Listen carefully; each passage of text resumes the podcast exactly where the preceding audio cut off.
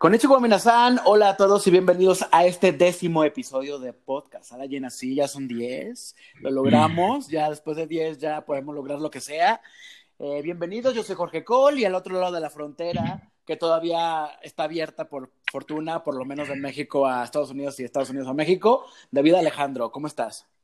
Hola, hola, muy bien, muy bien, un poquito, no sé si entre asustado y relajado por todas estas situaciones que seguimos viviendo, pero pues sin duda alguna como a la, también a la, entre la expectativa y a la sorpresa de ver qué puede pasar, como dice, ver si podemos seguir teniendo contacto o si un día simplemente le van a decir, se acabó.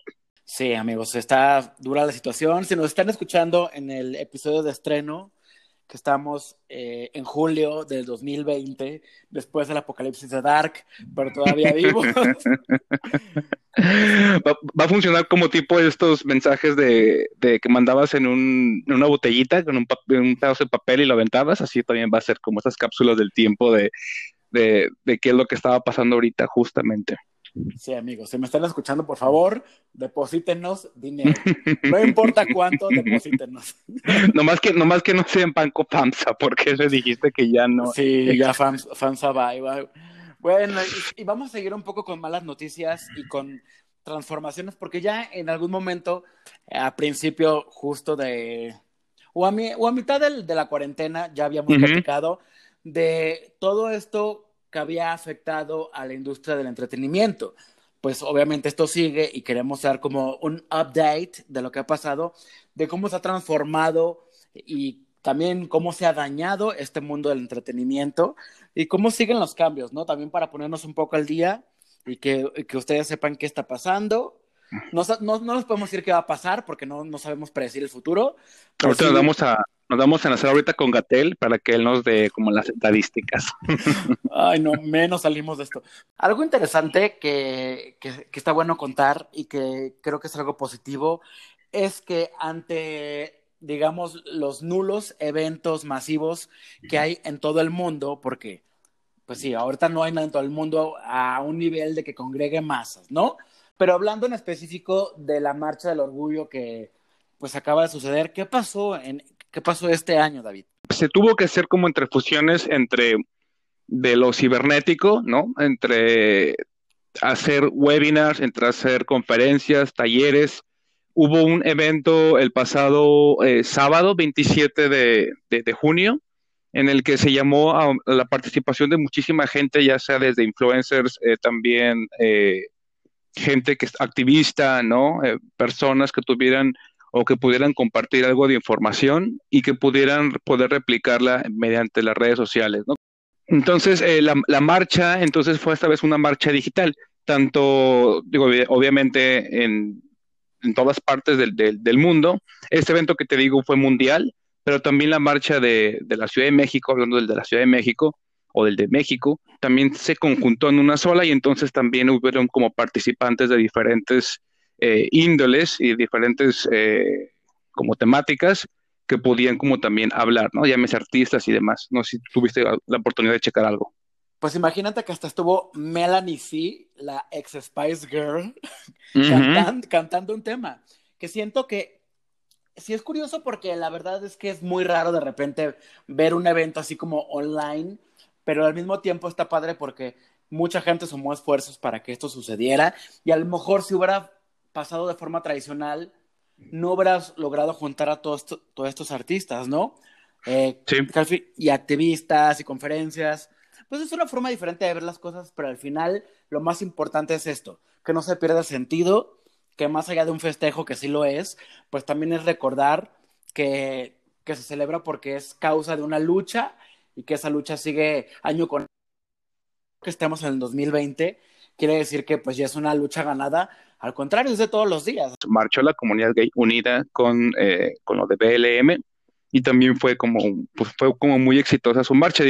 obviamente estaba esta onda del COVID y pues sí, todo el mundo estaba así como a, expensas de que pues no había nada de distancia, no estaba la, la Susana distancia, pero este, pues sí me gustó mucho la, el, el apoyo que se dieron unos con los otros, que sí, a veces de repente se nos olvida que también el ser diferentes, pues está padre, pero también el ser diferentes hay como, puede haber una unión muy interesante. Y creo que en esa marcha se pudo ver y también en, en la que suele haber pues año tras año en diferentes partes. Sí, y pues es eso, la celebración cambió, así como han cambiado muchas cosas y creo que hemos encontrado la forma, pues ahora sí, queramos o no, de apoyarnos en todo el tema virtual, en las redes sociales, que, que también han separado mucho al mundo, porque la verdad la gente se ha, puesto muy agresiva, de repente lo vemos, pero también funciona para estas cosas que son muy positivas, así como los eventos que, que vendrán que ya hemos contado un poco de las convenciones, por ejemplo, la San Diego Comic Con, que va a ser ya dentro de unos días su edición at home, ¿no?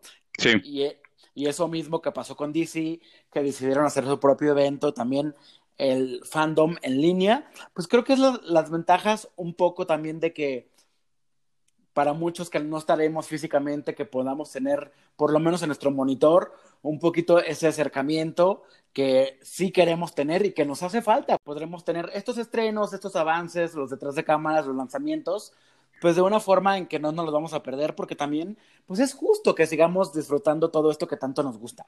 Sí, se me hace gracioso cómo eh, se hace como una cercanía con la lejanía, ¿no? Es decir, cómo intentas acercarte eh, con la gente, con, con, los activistas, con los conferencistas, los mismos artistas, eh, con los usuarios, es decir, como se, vuelve como más un uno a uno, eh, aun cuando la distancia sea, pues, aun cuando la persona, no sé, me imagino que Talí está en su, en su mansión sota de, no sé, de Miami, este, pero cómo manda un mensaje como muy directo y cómo la gente puede participar y decir, y creo que también es parte de, pues, de la fuerza de las redes sociales y a ver qué pasa, a lo mejor el año que entra si el mundo aún no ha explotado o colapsado, pues a lo mejor puede ahí que la gente resurja con mucha más energía.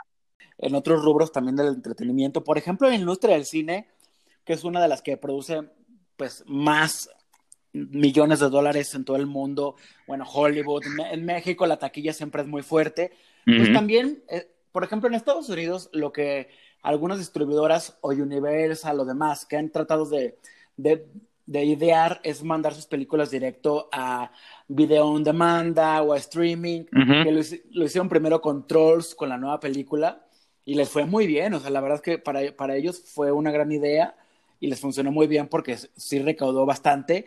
Lo mismo hicieron con la película de Scooby y lo mismo hizo eh, la película de Capone, que es la película de Tom Hardy, que yo tengo ganas de verla, pero por lo menos en México todavía no hay un anuncio de, en, dónde va a caer. ¿De por dónde? Ajá.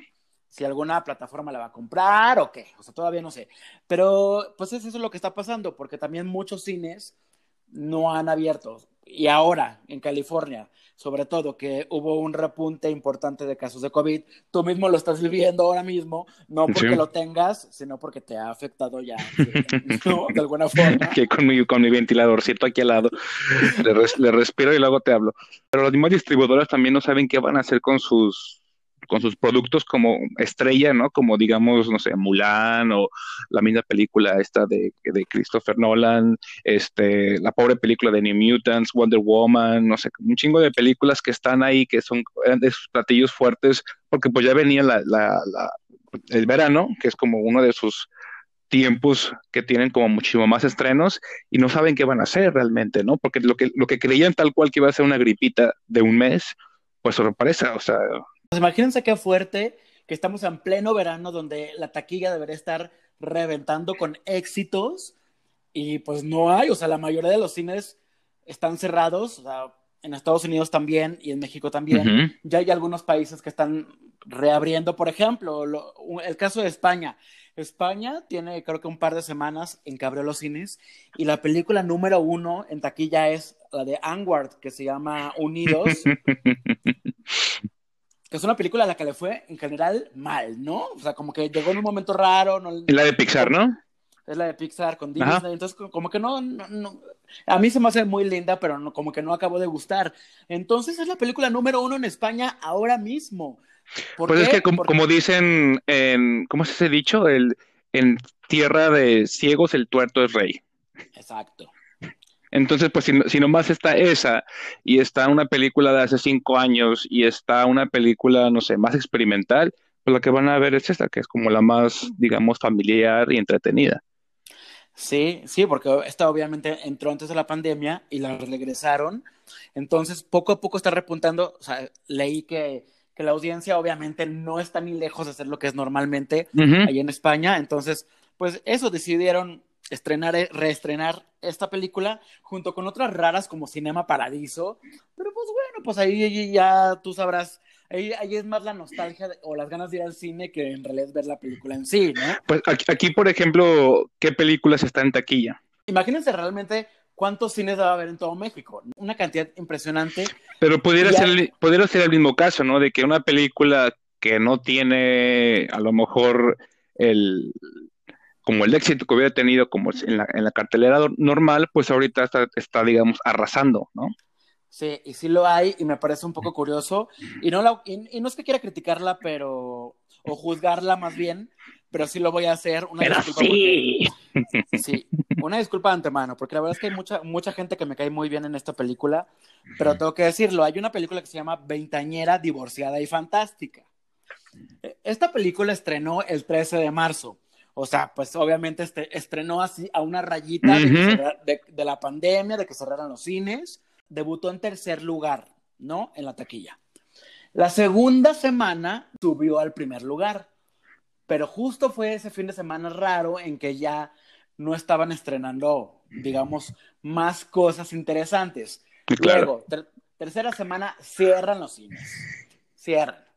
Entonces, ya, lo que pasa aquí en México es que ya reabrieron desde hace tres semanas algunos cines. Cuando digo algunos, de verdad son menos de 100. O sea, es ridículo. Son como cuatro o cinco ciudades. San Luis Potosí, Cancún, Morelia. Pues obviamente son ciudades importantes, pero no reflejan, por ejemplo, la taquilla que sería en la Ciudad de México, en el Estado de México, en Guadalajara, en Monterrey. Estamos de acuerdo, ¿no?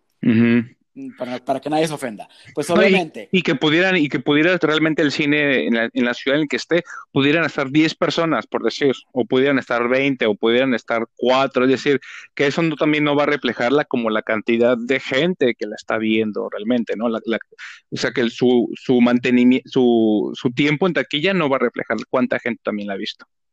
Sí, entonces obviamente si también reabres las salas, son mucho menos y también con menos espectadores porque pues no pueden estar llenas ninguna sala, pues al principio ahí fueron, ¿no? Como que la gente ya, la, por lo menos de esas ciudades, como que ahí se está queriendo quitar el miedo y demás, porque pues obviamente pues también el entretenimiento necesitamos. La película llegó en un, momento en un momento en que reabren estos cines y no hay otra película que le pueda competir. Porque si, digamos si es la más llamativa, porque claro, quieres ir al cine a pasarla bien, a disfrutar. Esta es una comedia ligera. Entonces, si tienes otras películas, pues, por ejemplo, pusieron Avengers y Coco, que son películas no nuevas, junto con otras que estaban como ahí rezagadas cuando cerraron los cines, pues si vas a hacer la película más fuerte, esto es evidente. Entonces ya la película ya lleva tres semanas consecutivas en primer lugar y ya la están vendiendo como, wow, esta ya es la película mexicana que tiene más semanas en primer lugar y ya desbancó a No se aceptan devoluciones de Eugenio Derbez.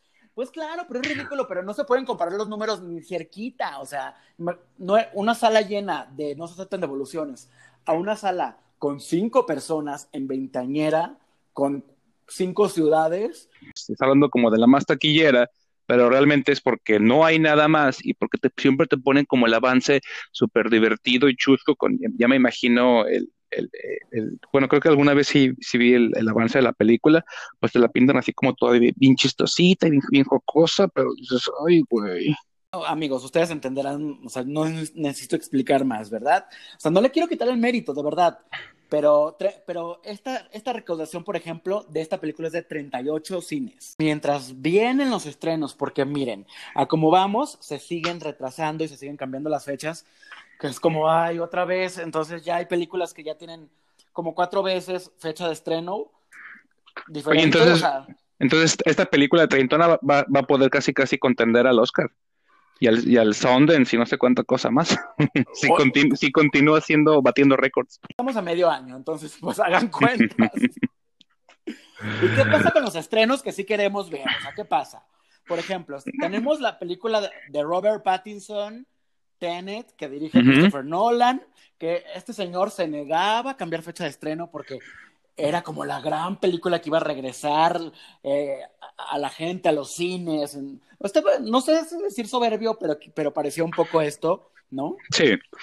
Sí, sí, sí, lo, sí, casi completamente. Fíjate, leí más o menos lo que, lo que decía el señor este y me recordó mucho también aquí en Estados Unidos cuando iban a presuntamente como a abrir, que pensaron como que para ese entonces Estados Unidos va a ser libre, soberano, mágico y saludable. Entonces la fecha que daban, y todavía hace poquito, era 4 de julio, ¿no? Mágicamente el 4 de julio vamos a abrir todo. Es como esta misma onda como de no tienes por qué venir a salvar el mundo. Y aparte, como con todo lo que vas a hacer, vas a hacerlo peor, ¿no? Porque imagínate, todo se va a aglomerar. Y no tienes por qué nacionalizar como un pedo totalmente mundial y que no tiene, o sea, no, no eres la última esperanza de de pues del planeta, ¿no? O sea, como que el mundo va a seguir contigo y sin ti y no y no quieras ponerle una fecha como tan como dices tú como tan adelantada porque parece como algo un acto como de soberbia, como dices. Sí, sigue siendo la primera película grande o por lo menos estreno mundial y será el 12 de agosto. Ojo, esto podría cambiar otra vez. A lo mejor en el, programa siguiente les volvemos a decir otra fecha, pero pues vamos, al vamos al día con el mundo. A lo mejor ya vamos a estar, ya vamos a estar en un búnker. Así como en Dark, ¿no? Pero bueno. Sí. Pero bueno, pues es, lo que pasa. Hasta ahora es el 12 de agosto. Ojalá y sí, yo sí tengo ganas de verla, pero bueno, ante todo, pues. ¿Y, tú, por ejemplo, tú sí irías al cine?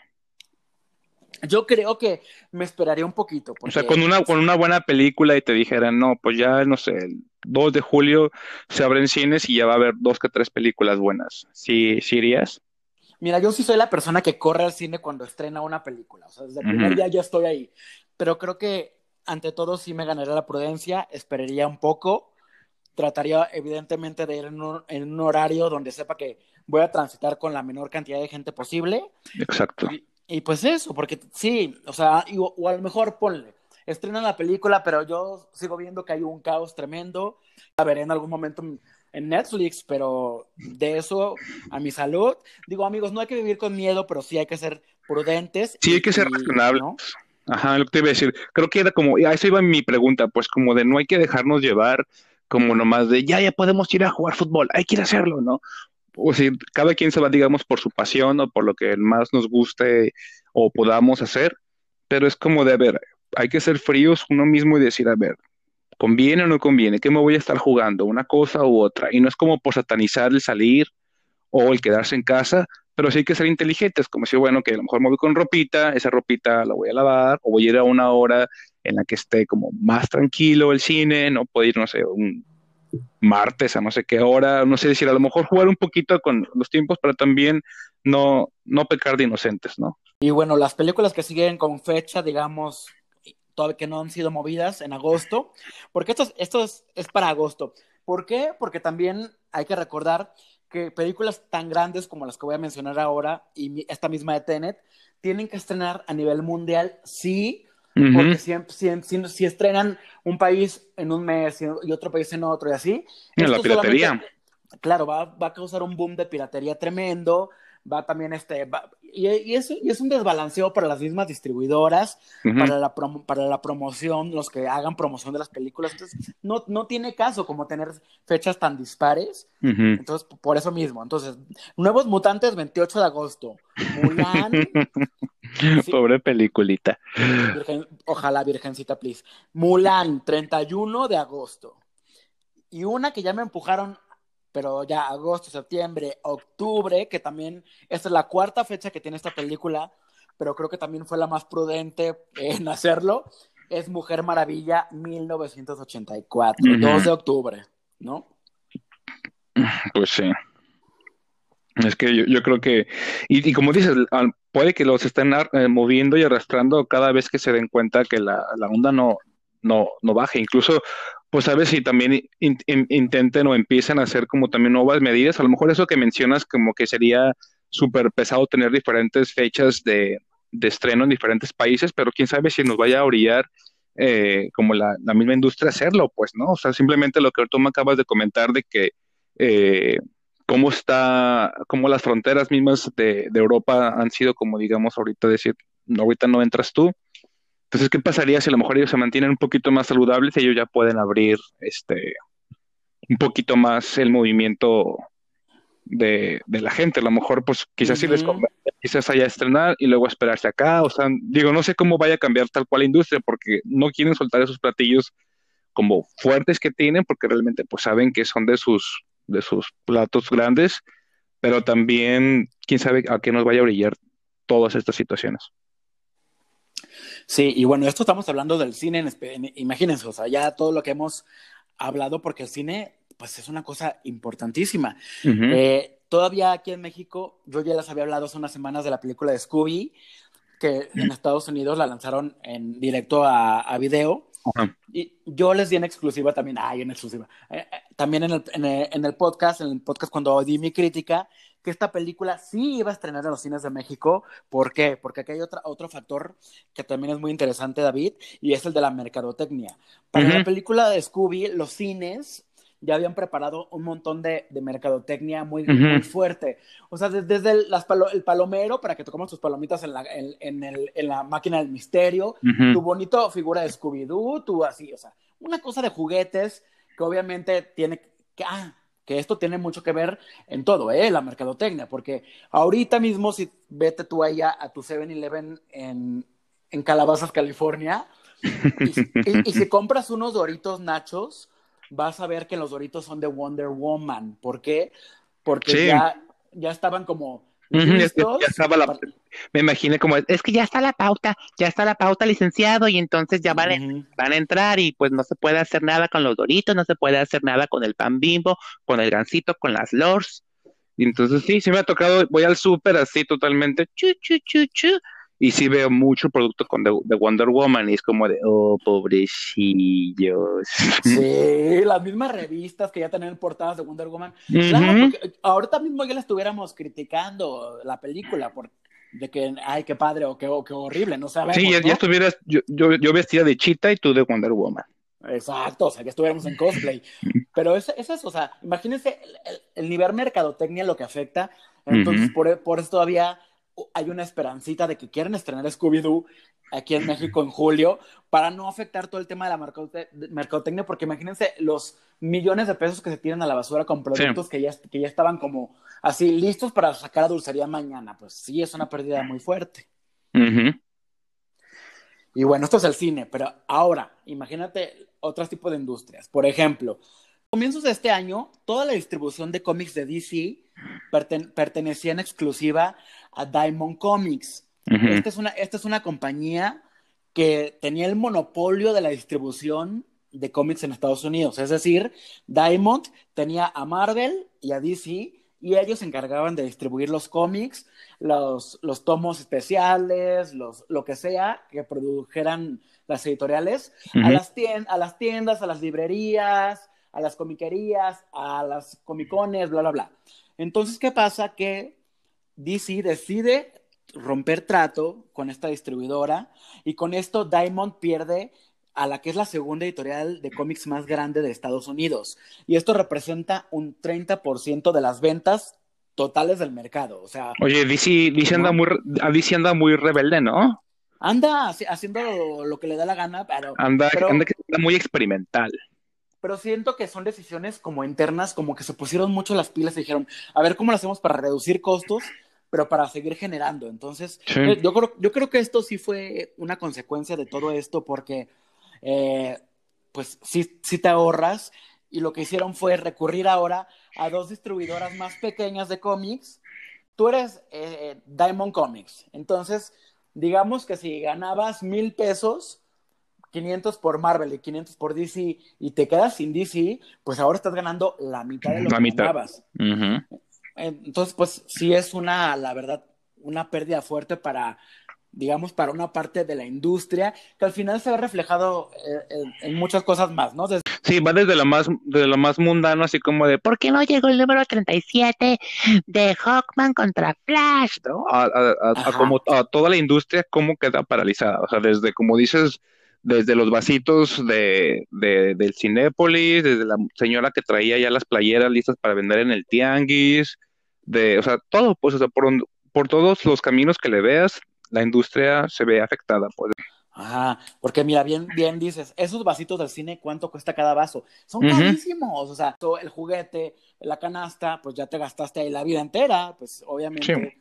Y en, el caso, y, en el caso de Scooby-Doo, pues es un producto que es como de, pues claro que los chiquillos van a ir a ver Scooby-Doo, no porque sea la joya del cine, la panacea de, dibujos animados, pero pues es un producto como totalmente de como, ándele, para el niño porque le gusta Scooby-Doo, y claro que la va a disfrutar el chiquillo. Entonces, claro, te va a caer el vasito y los nachos y no sé qué, y pues ahorita todo lo tienen ahí en la bodega. Se me hizo una película muy aburrida, pero bueno, ahí cada quien ya juzgará. Eso hablando del cine, los cómics y así, pero ahora qué pasa con los eventos en vivo, porque también, pues no hay, ¿no? Y esto afecta también mucho a la industria del entretenimiento. Un mal año para ser artista, digo, para hacer muchas cosas, para hacer muchas cosas, ¿no, amigos? O sea, la verdad no, no es por, por quitarle mérito a nadie, ni a sus empleos ni demás, pero nosotros que en especial hablamos de esto, pues sí, imagínate, o sea, ser actor, ser cantante, ser bailarín, Sí, porque sabes desde la parte que dices, ay, pues es que los actores y la cantante pues viven en su casa gigantísima. Pero bueno, eso por el lado de que a lo mejor cierto grupo de, gente de la farándula del espectáculo que ya está súper bien posicionada, pero muchísima gente que se dedica realmente a, ondas del arte, desde el arte de las televisoras, este, de, no sé, tela abierta hasta arte de cine o bailarines o demás, pues realmente no tienen una, una influencia económica muy fuerte. O sea, puede que imagínate los actores que están, que tienen que ir de casting en casting en casting y que ahorita no tienen, no tienen producciones, ¿no? Igual los cantantes que tampoco tienen foros para poder cantar, teatro, este, todos los ondas incluso más experimentales como más de performance, que ya no tienen estos espacios donde se acumulaban cientos de gentes para poder mostrarles sus todas sus acrobacias y peripecias que ahorita no tienen, no tienen esas, esas válvulas de, de, pues, escape. Ajá, y digamos, bueno, pues ahora está esto de teatro en línea o conciertos en línea. Sí, amigos, yo entiendo que es una forma también eh, importante como de, de pues, poner estos proyectos y explorarlos con las nuevas tecnologías, pero nunca será lo mismo, definitivamente nunca va a ser lo mismo estar en un concierto o estar en una obra de teatro que verlo en tu pantalla, por más grande que sea tu pantalla. Yo sé que hay gente que tiene salas de cine en su casa, qué bueno. Sí, pero, pues no, no, no todo el mundo tenemos esa maravillosa tecnología. Y sí, por ejemplo, cosas como el teatro, pues sí te quedas como de pues, eh, o sea, la, la, magia del teatro, pues era que podías verlo directamente a la persona y sentir como un poquito más cerca todas esas emociones, porque si no, pues simplemente rentas una película y es algo, pues, como más parecido a, los, estos videos que están vendiendo ahorita como de las obras de teatro, que es como una probadita, pero realmente lo que quieres es, pues, verlo completo.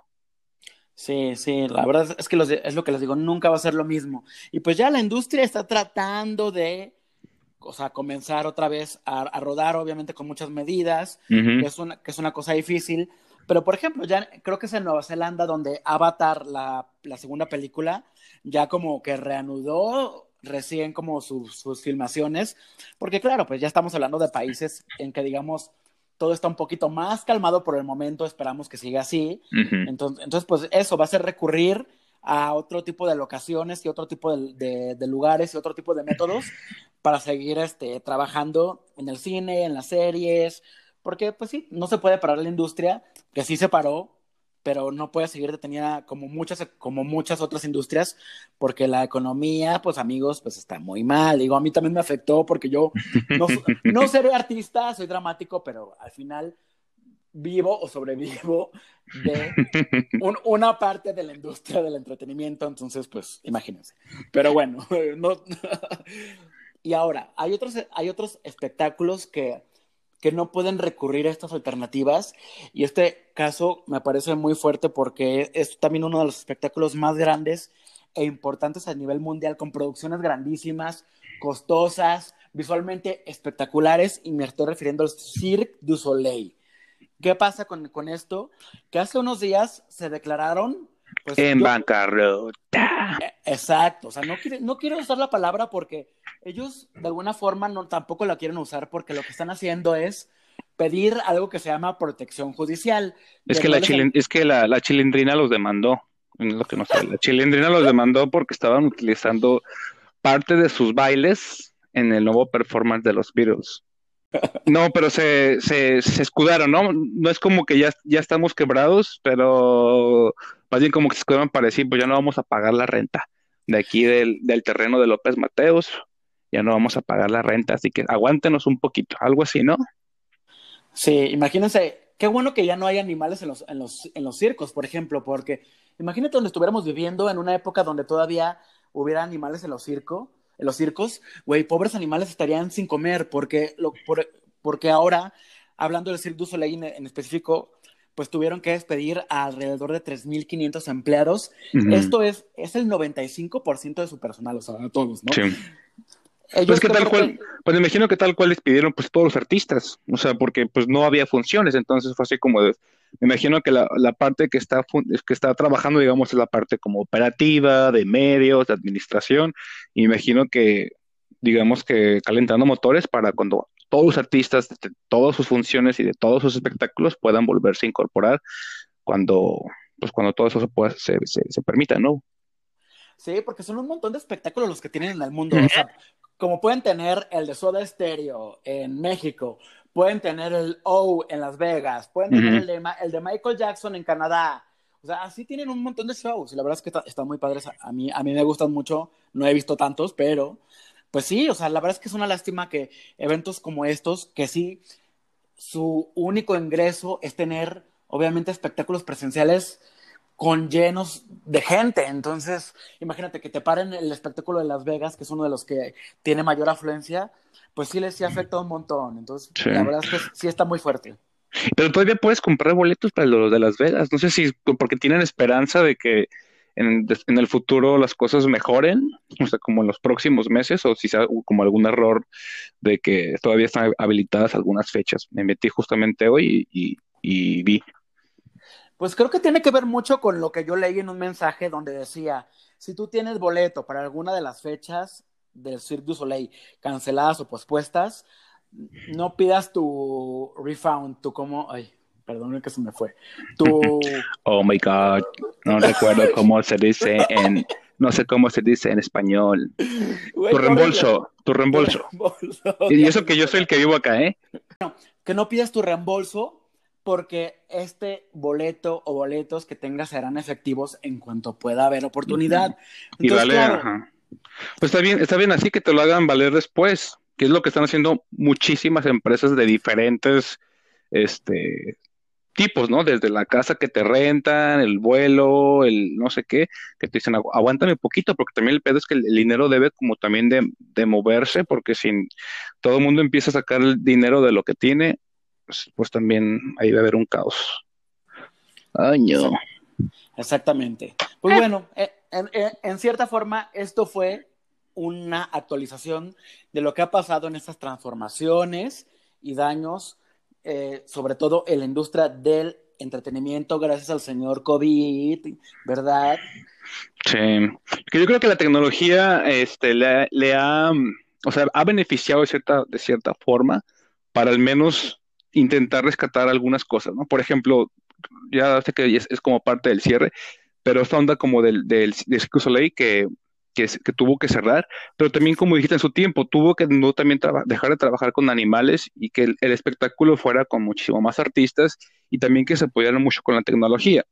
Entonces, creo que también eso hizo que también fuera evolucionando como el espectáculo para que, no sé, para al momento de llegar ese tipo de cosas tan espantosas del, del COVID-19, pues también la industria no, no fuera como eh, parada como totalmente en seco, ¿no? Que a lo mejor fuera a ser, intentar como buscar formas de, de, poder sobrevivir. Pues yo estaba viendo la otra vez en las noticias justamente de unos, de un, de unos cirqueros pequeños que lo que hacían es, pues se ponen como tal cual como en un patio o en un parque y entonces llevaban a la gente, la sentaban como bien retiradita una de otra y ahí daban su showcito, los, los, los cirqueros este, gringuitos.